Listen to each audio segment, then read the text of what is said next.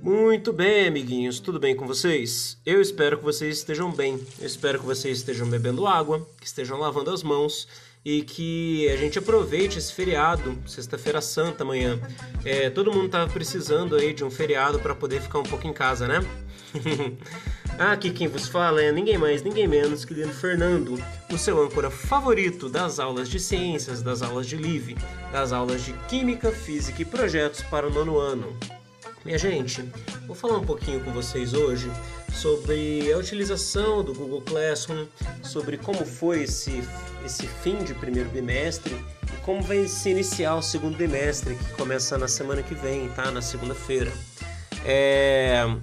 Gostaria de falar um pouquinho para vocês que nesse momento de confinamento, de pandemia, de necessidade de ainda maior né, dos recursos tecnológicos, da internet, das plataformas, que todos nós vamos ter que ter um pouco mais de empatia, de paciência e, e vai ter que controlar um pouquinho a questão da ansiedade aí, porque nem sempre os recursos vão funcionar imediatamente igual a gente espera que funcione.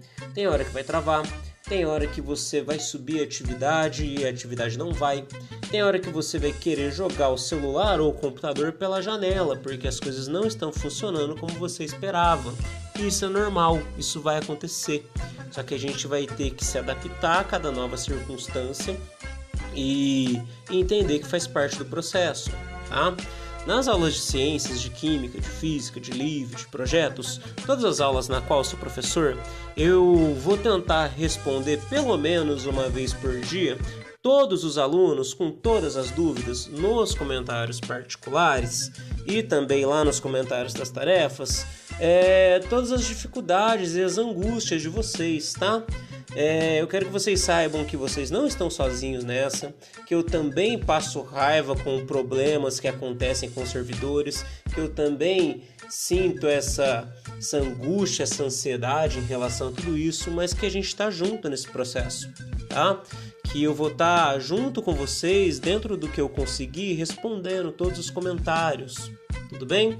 E aí, eu sei que bate uma ansiedade gigantesca, comigo também acontece isso, mas não ajuda e não resolve o problema colocar a mesma pergunta em vários locais diferentes, no Google Classroom, no WhatsApp, no Instagram, mandar sinal de fumaça.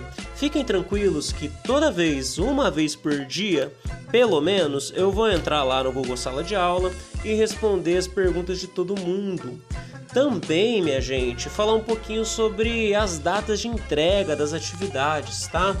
Essas datas de entrega é para um controle semanal das atividades, tudo bem? Para você ter um controle e uma rotina de estudos.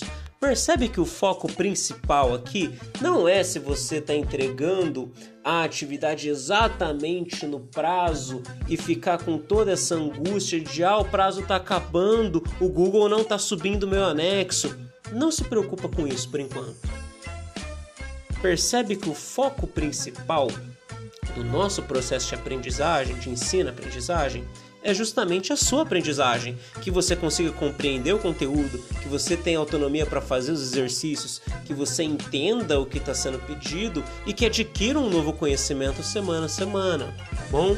Então, os horários ali, as datas de entrega e horários de entrega da tarefa é um controle da semana, das atividades da semana.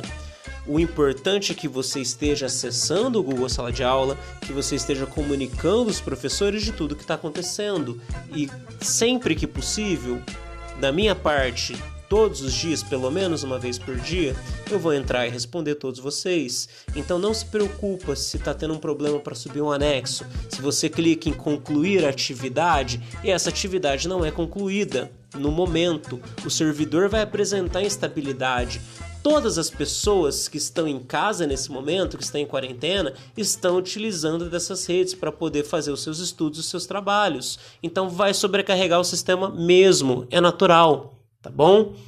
É, fiquem com isso em mente, se atentem menos a esse desespero da data de entrega e do eu não estou conseguindo subir a minha tarefa imediatamente e se mantenha ativo, se preocupa mais em se manter ativo no Google Classroom tá bom? Em comentar, olha, não está subindo atividade.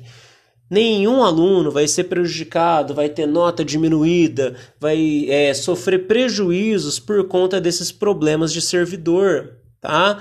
As datas e os horários de entrega continuam sendo colocados para manter a organização, mas se você envia uma atividade com atraso por problema num servidor que não estava concluindo a sua tarefa, porque o Google Classroom não permitiu a subida do seu anexo, coloca isso nos comentários particulares, tá?